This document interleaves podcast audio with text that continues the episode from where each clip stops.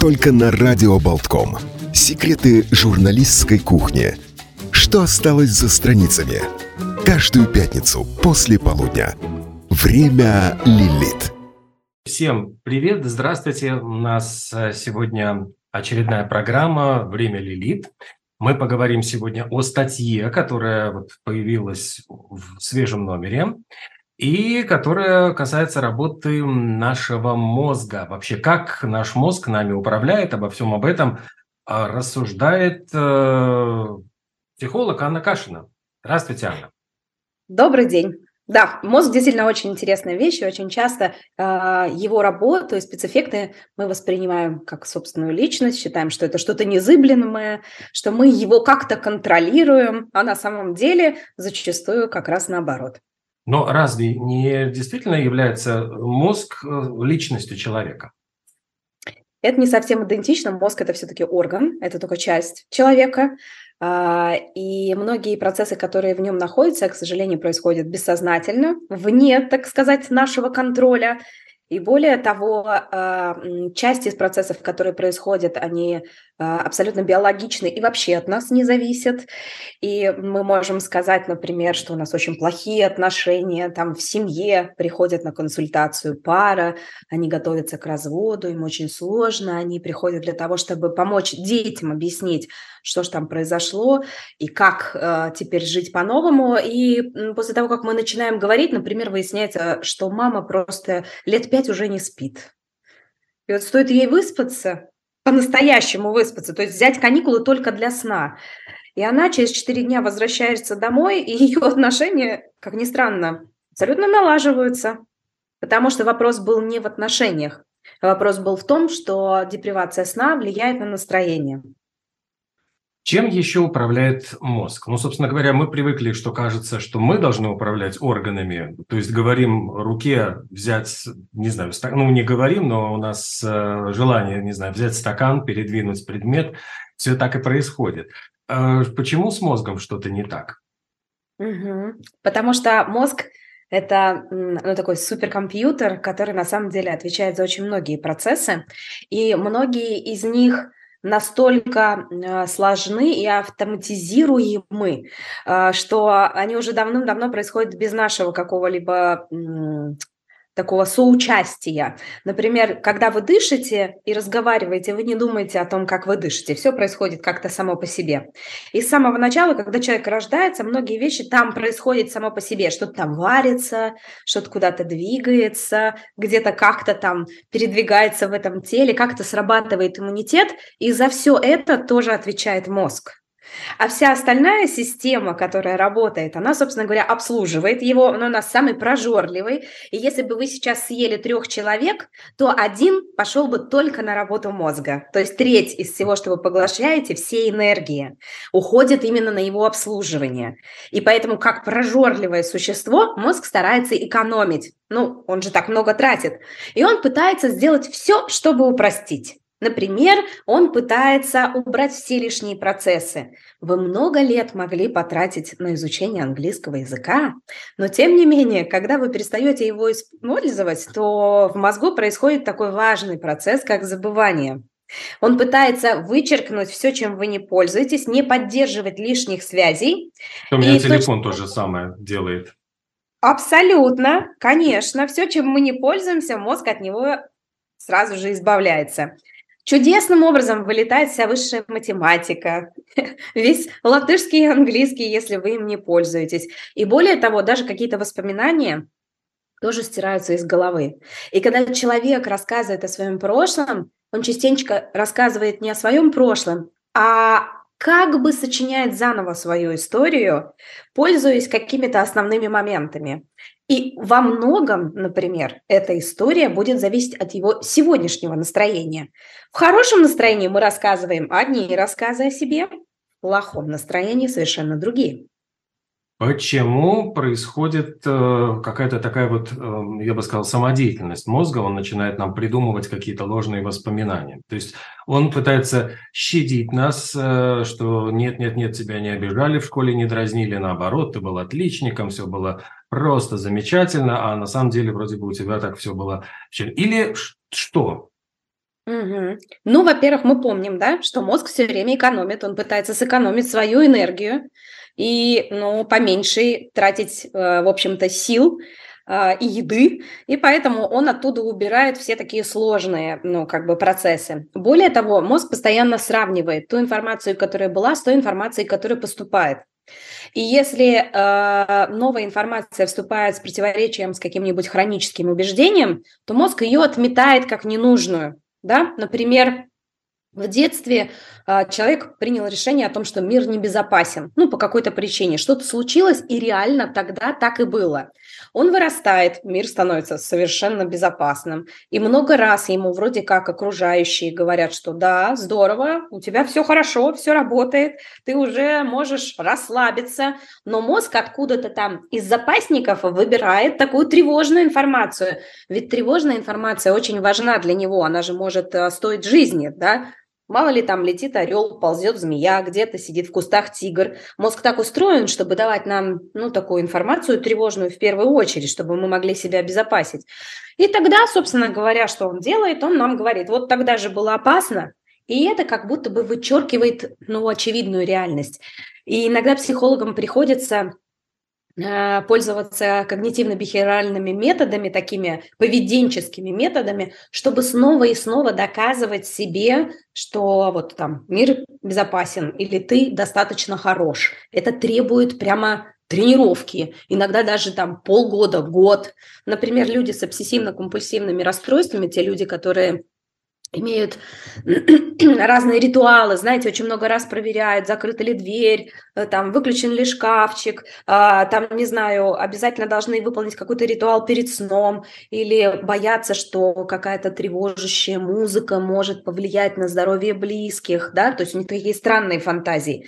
Они там настолько хорошо закреплены эмоционально, что для того, чтобы их оттуда вот вычеркнуть, и от ума записать как бы новую программу, иногда у психотерапевта уходит год, как минимум год.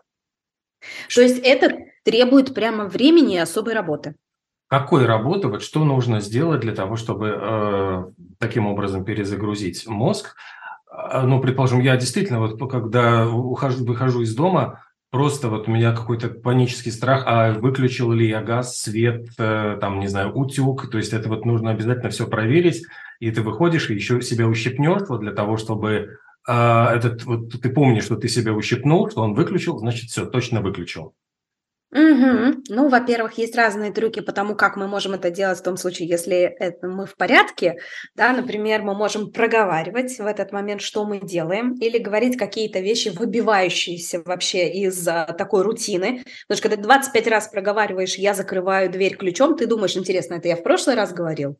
Или это я сейчас только думаю, что я закрываю дверь ключом? И тогда мы можем говорить ну, всякие смешные вещи. Ну, например, жаба прибежала ко мне, огромная зеленая пупырчатая с розовыми какими какими-нибудь бантиками и закрыла вместе со мной дверь. И это было что-то такое яркое, какой-то такой образ, который ну, дает возможность зацепить один образ за другой. Есть опять возможность такая, что мы не проверяем и смотрим, а что случится, если я не буду проверять. Потому что иногда надо перестать проверять. Потому что если ты уже проверяешь десятый раз, да, то ты уже входишь в какой-то цикл, в такую руминацию, из которого выбраться очень сложно. Но в случае, если это уже расстройство, и человек понимает, что иногда, ну, например, я не знаю, он не может выйти из дома просто потому, что очень волнуется, ему кажется, что это на что-то повлияет, то тогда, конечно, лучше обращаться к специалисту. Почему это занимает год и вообще как, насколько это требует э, именно специалиста или это можно сделать каким-то, ну, сам себе режиссер, условно говоря, сам себя вылечил? Какие-то вещи можно определенно сделать самому, да, то есть проговаривать, например, вещи можно. Можно подумать о том, какой процесс у меня идет в голове параллельно. Если человек очень сосредоточен на чем-то, ну, например, у него горит проект на работе, или там у ребенка проблемы с экзаменами, или что-то со здоровьем, естественно, часть своего внимания он будет уделять этому процессу. А закрывание двери как бы идет на автомате. Знаете, как мы ведем, допустим, автомобиль? Очень часто мы не задумываемся, какие там педали мы сейчас нажимаем или что происходит. Мы все как бы делаем немножечко на автомате. Этот процесс идет параллельно. Но для того, чтобы его осознать, нужно отключить вот этот параллельный поток и сосредоточиться на здесь и сейчас. Если это получается, и усилием воли вы можете это сделать, как бы приучить себя к тому, чтобы как говорили китайцы, моя чашку, мой чашку, да, то есть, ну, находясь в этом процессе, делать только его. Отлично. Проблемы начинаются тогда, когда вы не можете справляться с ежедневными делами. Допустим, есть совершенно замечательная книга психиатра Жмурова, которая описывает такой классический случай. Например, когда человек заходит в тамбур электрички, где он курит и выкидывая свою сигарету туда, собственно говоря, в унитаз, он замечает четыре неровно лежащих спички. И поскольку они лежат неровно, это, ну, например, вот этого больного абсолютно выбивает из колеи, он не может выйти на своей станции. И вот этот факт, что я не смог выйти на своей станции, потому что все лежит неровно, а я туда тронуться не могу, является как таким признаком, что ширина шага нашего стала слишком велика. Мой симптом, например, моя бесконечная проверка газа начинает мешать мне жить, мешать мне спать, или, может быть, например, я теряю аппетит или становлюсь очень угрюмым и все время ругаюсь на окружающих. То есть если я вижу, что у меня моя жизнь становится все сложнее, сложнее сложнее, то тогда, может быть, имеет смысл обратиться к специалисту хотя бы для того, чтобы понять, тут нужно вообще вмешательство какое-то медицинское или не нужно. И для этого просто можно сделать тест. Какой тест? В каждом случае свой а. разный. Да, например, у нас есть совершенно прекрасный, э, разработанный в Латвии латвийский клинический тест, который сейчас работает как на русском, так и на латышском языке. Там есть около 350 вопросов.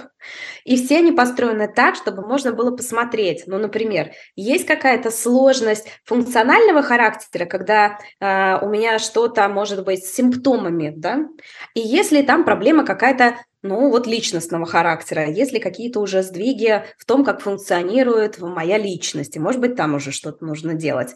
И любой клинический психолог, который ну, сертифицирован выполнять этот тест, он вам достаточно быстро может сказать, что же там такое происходит. А, да, очень часто бывает так, что мы что-то помним, а на самом деле этого никогда в нашей жизни не происходило. Называется покрывающие воспоминания. Да, да. Например, мы считаем, ну, что мы уверены там о том, что мир несправедлив, а на самом деле это когнитивная ошибка, которая называется генерализация. Да? То есть когда мы все похожие случаи объединяем по какой-то системе и потом пользуемся. Мозг же пытается сэкономить свои силы.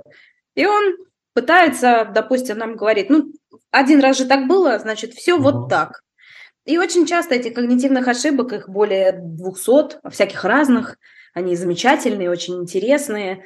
А, и есть всякие разные спецэффекты эмоционального характера в том числе. Ну, например, а, свойства кофиляции когда мы в стрессе пытаемся объединиться с группой. И даже если мы знаем правильный ответ, мы будем говорить неправильный, просто для того, чтобы быть частью чего-то большего, где тебя принимают, любят. Что еще, чем нас еще может загрузить мозг? И вообще, в принципе, какие пределы вот его а, работы? То есть я понимаю, что если человек не высыпается, очевидно, начинаются какие-то сбои. Вот а, что еще может помешать, э, может быть, какое-то неправильное питание, а, какие-то стрессовые ситуации в работе мозга? Если мы говорим о неправильном питании, то это критические только случаи. Ну, например, есть совершенно э, реальная история о том, когда человек очень захотел, значит, очиститься, и где-то он там прочитал, что можно голодать 70 дней. И делал он это без наблюдения врача, и через 70 дней закончились определенные вещества в мозгу, и он полез в резерв. Человек дошел до инвалидности. Но это крайний случай, то есть это дистрофия, до которой довел себя человек, вот, собственно говоря, своими руками. Обычно, в обычной ситуации у нас может быть э, упадок определенных сил, при недостатке какого-то вещества. И очень часто это проверяется вот простыми анализами. И действительно, доктора говорят, давайте посмотрим на уровень витамина D. Или если человек никак не может расслабиться там на ночь, спрашивает, а что у вас с магнием, допустим. И это тоже все можно увидеть через анализы а, совершенно, ну, как бы запросто, это очень просто и не требует никаких дополнительных вмешательств. А, но есть и более сложные случаи, например, а, которые связаны с психологическими переживаниями. Их не так просто отследить, да, там анализы не сдашь. И иногда бывает совершенно удивительные случаи, когда люди не могут встать, например, с инвалидной коляски, или когда э, у людей начинается боли неясного характера, или когда человек, например, э, как будто бы теряет 2-3 часа в, своей, э, ну, в день и не может понять, куда же они делись, да, вдруг раз и как будто бы исчезли. И это такое диссоциативное какое-то расстройство, и все это может быть связано, например, с очень сильным каким-то эмоциональным переживанием, стрессом, с какой-то травмой, да, и вот такой вот уровень напряжения, он тоже может влиять на то, как мы воспринимаем реальность, действительность, насколько мы можем фильтровать свои фантазии и отличать их от того, что происходит на самом деле. Потому что человек, ну, в силу каких-то очень сильных эмоциональных э, переживаний, может взять какое-то убеждение как правило жизни, да, и потом впоследствии, например, может потерять там аппетит, сон, а, может перестать коммуницировать с людьми, ну, например, это может быть связано, если с каким-то травматическим переживанием своей жизни, то, например, а, я не знаю, женщина, попавшая в беду, а, пережившая насилие, может перестать общаться с окружающими, замкнуться или даже впасть в глубокую депрессию. И тут мозг, собственно говоря, ничего же с телом не происходит, оно цело, руки, ноги на месте, и мозг в этом случае пытается уберечь человека от подобного переживания, но зачастую э, он, ну, как бы слишком сильно старается. И получается так, что единожды пережив какое-то очень сложное событие, человек, ну, теряет свою функциональность. Еще одна интересная тема вот статьи, я все напоминаю, что речь идет у нас о статье, которая опубликована в журнале «Лилит». Анна Кашина, психолог, рассказывает об этой статье. Самостоятельна ли личность? Э, то есть способны ли мы принимать самостоятельные решения и э, вот действительно ли те решения, которые мы принимаем, являются нашей волей, нашим желанием? Угу. Есть очень интересный эксперимент, например, Соломон Аш показывает о том, как работает наше сознание во время работы в группе. Допустим, если мы присутствуем на экзамене и очень волнуемся, у нас у всех проявляется такая, такое свойство, как аффилиация. Нам очень хочется, чтобы другие люди присутствовали вместе с нами рядом. И мы невольно начинаем сонастраиваться с этой группой, и мы все как бы обретаем такой общий голос, даже в том случае, если он противоречит с нашим собственным. Суть эксперимента заключалась в следующем. Людям дали три отрезка. Один такой очень длинный, другой средней длины, и третий совсем маленький. Причем разница между отрезками была так велика, что там нельзя перепутать ну никак. И посадили студентов, подсадных уток, в количестве там около дюжины. И вот приходит наконец-то испытуемый, который занимает свое место. И, значит, вся группа произво- произносит неправильный ответ. Например, говорит, какой здесь отрезок самый короткий? И все говорят неверно. Студент в это время повторяет общий ответ. И это многократно. Им снова дает задание. Вся группа выполняет его неверно, поскольку он последний отвечающий, он снова дает неверный ответ. Но вот что интересно, как только в группе появляется хотя бы один человек, который говорит правильный ответ, он может дать правильный ответ. Более того, если ему не надо произносить это публично, в своей тетрадочке он может написать правильный ответ. Но когда в группе не может. И зачастую вот этот конформизм заставляет нас делать такие вещи, которых мы от себя можем не ожидать. Есть известный такой эксперимент Зимбарда, который разделил людей на две группы. На заключенных и на тех, кто выполнял роль тюремщиков а, охранников. И э, каждому была уготована своя роль. Одни должны были выполнять задания, а вторые, например, могли применять различные наказания, могли а, там лишать каких-то преимуществ. И буквально через несколько дней эксперимент пришлось прекратить, потому что группа, например, охранников стала очень жестокой, а в группе заключенных начались реальные проблемы с психологическими переживаниями определенными. И, собственно говоря, ну, это описывает, как определенная функциональная роль влияет на нашу личность. Ведь и те, и другими были обычными студентами, которые пришли туда и даже получали деньги за участие в этом эксперименте, но вот их поведение менялось на корню. Был ведь еще один очень известный эксперимент, когда, если я не ошибаюсь, а, человека должны были, значит, бить током, И там на самом деле это было, естественно, ну, никто не получал разряда тока, но там был просто актер, который имитировал эту боль. И когда вот именно группа, э, вот человек оказывался в группе, которая принимала решение, что вот мы должны его наказать, он тоже соглашался, ну, то есть вот будучи ну, сначала шокированным, он подчинялся действиям группы. И, кстати, был очень, очень э, забавный случай, который описывался э, Вице Никулин Моргунов. Они вот однажды провели э, тоже, можно сказать, такой же эксперимент. Э, женщина, ну, старушка торговала яблоками, и вот они, сговорившись, проделали такой эксперимент. Сначала подошел Вицин и говорит, почем груши? Говорит, да это же яблоки, ты что, с ума сошел? Потом подходит э, Никулин, говорит, почем груши, она уже более не уверена. И когда подходит Моргунов, там, почем груши, она уже соглашается. И потом, когда четвертый подходит, почем э, яблоки, говорит, так это же груши, что ты? То есть а, они абсолютно вот э, человека ввели вот в это состояние просто неверия своим глазам. Да, собственно, вот эксперимент Милгрома, да, который об ударе током, он тоже это показывает, что человек, когда у него часть его воли передана вовне, там важный элемент есть, там был экспериментатор, тот, кто сидит рядом и говорит, я беру на себя ответственность. Угу. Он говорит, давай, шараха его током.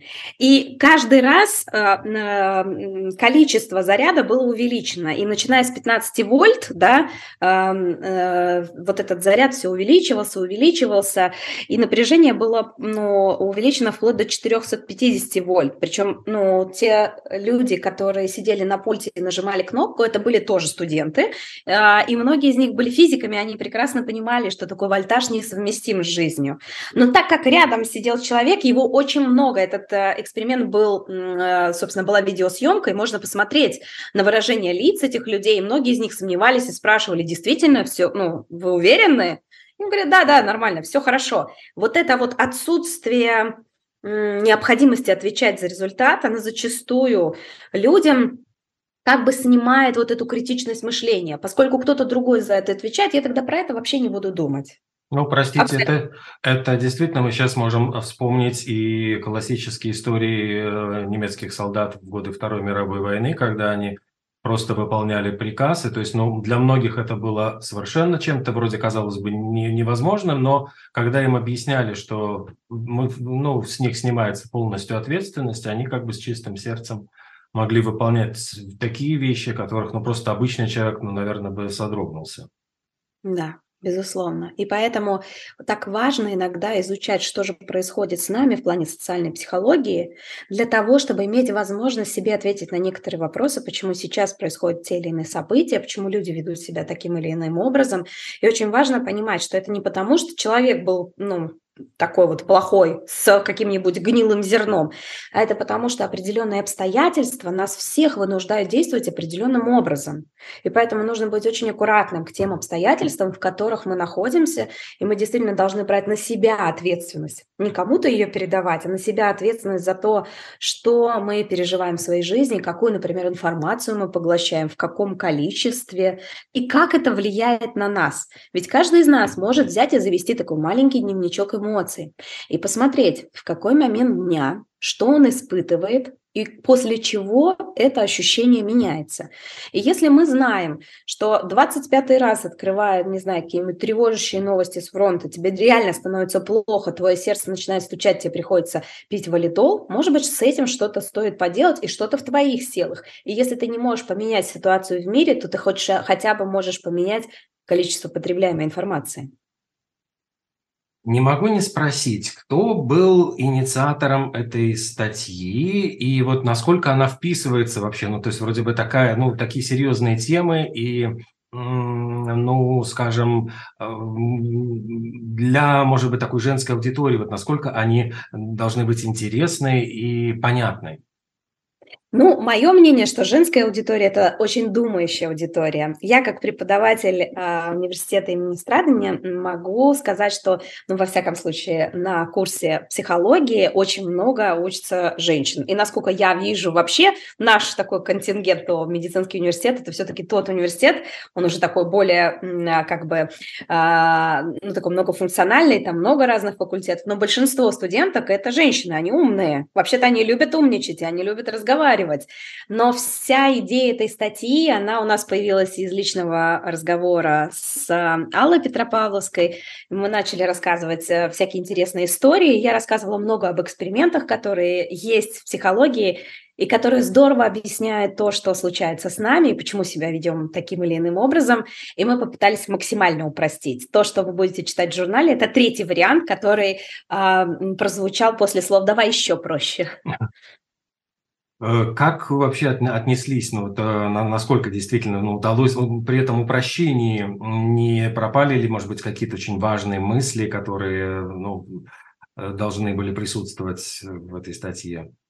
Ну, конечно, понятное дело, что когда ты говоришь определенным языком на, страниц, на страницах глянцевого журнала, ты будешь использовать один язык. Когда ты пишешь свою научную монографию, ты используешь совсем другой язык. И там, конечно, ты употребляешь какие-то термины, ты даешь ссылки на первоисточники, чтобы было понятно, что ты не с потолка взял все эти прекрасные совершенно истории. Да? Здесь мы попытались, конечно, упростить это, но опять вопрос в том, что думающий человек, который слышит какое-нибудь название, вполне возможно зайдет куда-нибудь в сеть и сможет найти дополнительную информацию самостоятельно или задать вопросы, это тоже будет здорово. И мне кажется, это как приглашение подумать на какую-то важную и серьезную тему. Какие еще тайны скрывает мозг? То есть насколько является ли это какой-то неисчерпаемой загадкой, или скоро мы сможем абсолютно точно э, всю механику его работы просто препарировать? Ну, а, я думаю, это действительно очень сложный э, вопрос, который можно исследовать бесконечно. И более того, я его рассматриваю только в ракурсе науки психологии, да, то, как мы думаем, как мы запоминаем, как мы воспроизводим эту информацию, как, например, я не знаю, там запахи влияют на то, что мы помним, да, или как э, мы можем картировать э, картину своего мира через э, какую-то историю своей жизни, а ведь есть же еще и физиология, да, там как это нейрофизические процессы, которые происходят, или химические процессы, которые постоянно изучаются и открываются новые и новые. И сейчас мы стоим на том пороге, когда не только мы можем изучать, что в мозгу, но и, собственно говоря, напрямую воздействовать. Например, все знают историю с появлением нейролинка, такого чипа, который может, собственно говоря, передавать напрямую информацию в кору головного мозга. И человек, например, будучи инвалидом, квадроплегиком, когда у него не двигаются двигаются ни руки, ни ноги, может управлять, например, роботизированной рукой, что-то насыпать, что-то писать. И это дает нам другую возможность, э, когда мозг становится выносным, да, то есть как бы он у тебя внутри, а вот снаружи какие-то другие э, совершенно приборы выполняют функции твоего тела. Появляется экзоскелет, например, в Израиле, который много работает с восстановлением э, людей, которые пострадали в результатах войны и стали инвалидами инвалидами, и уже человек усилиями своего мозга может двигать вот этот вот аппарат, собственно говоря, просто усилием воли. Да, даже обезьянки у нас сейчас играют в Тетрис онлайн, а, когда им вживлен какой-то чип, и они усилием воли передвигают что-то по экрану. И это совершенно новый шаг эволюционный, а, который открывает богатые возможности и, конечно, может быть, пугает нас, это очень непросто все это воспринять и уложить в своей голове. И, конечно, человек тогда очень начинает тревожиться а, насчет того, о боже, кто же нами теперь управляет? Если мой мозг это не совсем я, то как же теперь быть-то, в общем, собственно говоря? Как жить дальше, дорогая редакция? И, конечно, это вызывает тоже и большие тревоги тоже, но и открывает возможности. Во всяком случае, сейчас я знаю, что разрабатывается аппарат, который э, при помощи очков и 3D-камер позволяет человеку, потерявшему зрение, это ключевое слово, когда зрение было, и у него есть в мозгу карта, как воспроизводить визуальные объекты, а, может подаваться сигнал, и мозг, даже не имея глаз, может видеть картинку впереди. Это вот буквально сейчас уже запатентованная методика, вопрос только, как быстро она введется в обиход. Мы наблюдаем и другой обратный процесс, то, что человеческое тело при помощи медицины современной живет все дольше и дольше – люди чаще всего сталкиваются вот с проблемами деменции и Альцгеймера и многих других связанных вот с этим болезней. И мы видим, что мозг тоже выходит из строя. То есть вот это сразу ломает человека, потому что, может быть, его тело еще функционирует, то есть можно поддерживать э, остальные органы, но как только выходит из строя мозг, человек перестает вот быть тем, кем он был. Что с как продлить, может быть, есть ли какие-то вот здесь э, интересные новые мысли, идеи, как продлить жизнь мозга?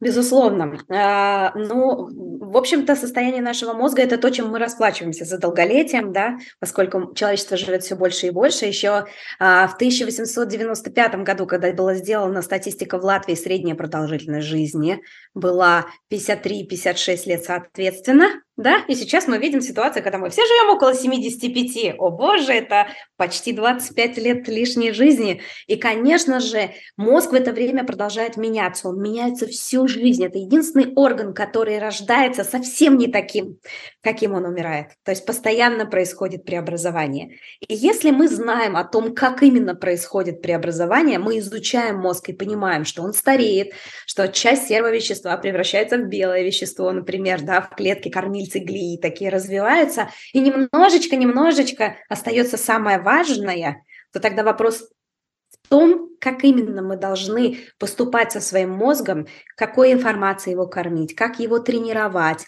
так, чтобы потом, когда наш мозг начинает стареть, мы могли использовать дополнительные нейронные связи, которые мы вполне можем наработать в своем молодом возрасте.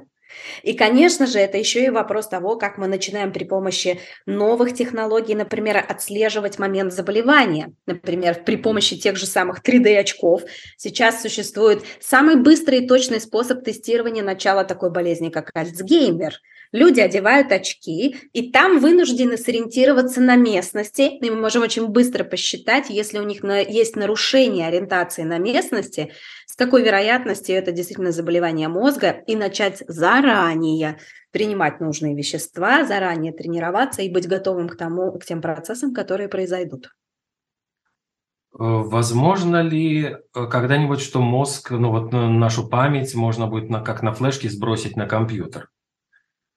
Ну, я пока задавала этот вопрос а, нескольким ученым, и все они однозначно говорят, что пока нет.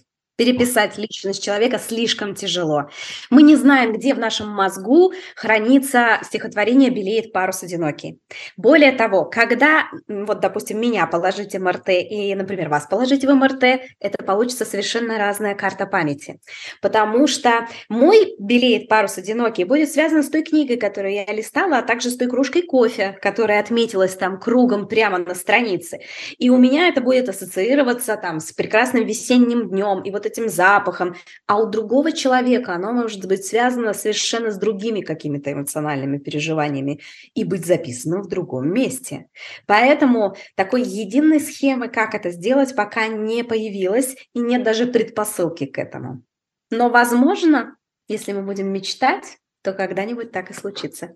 Искусственный интеллект. Что э, по этому поводу может сказать наука? Э, является ли это конкурентом человеческого мозга, его соперником, помощником или вообще заменит нас?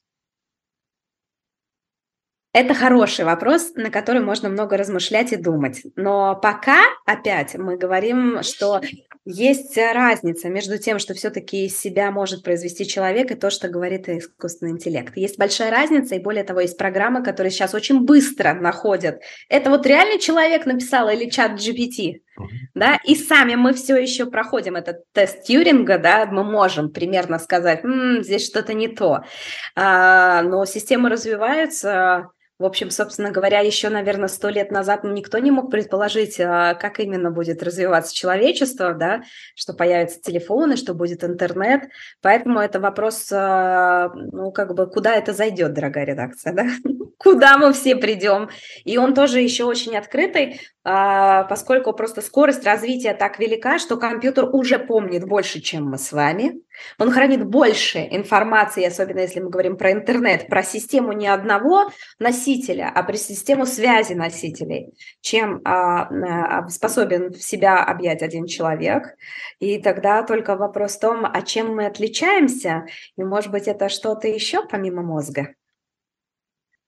Ну что же, на эти вопросы, я думаю, наши читатели, наши слушатели э, и читатели журнала «Лилит» смогут найти в статье Анны Кашиной, которая называется, сейчас я скажу, «Мозг, который тобой управляет». В общем, мы будем очень рады э, вашим вопросам. И опять же, э, насколько я знаю, в журнале Лилит есть еще какой-то отдельный там э, блог в, где-нибудь в Фейсбуке, куда можно задать вопросы. И если мы ответили не на все ваши вопросы, то я согласна почитать ваши вопросы и, может быть, дать вам какую-то информацию. Спасибо большое, Анна Кашина, Олег Пека и Радио Балком с журналом Лилит. До встречи, до свидания. Всего доброго.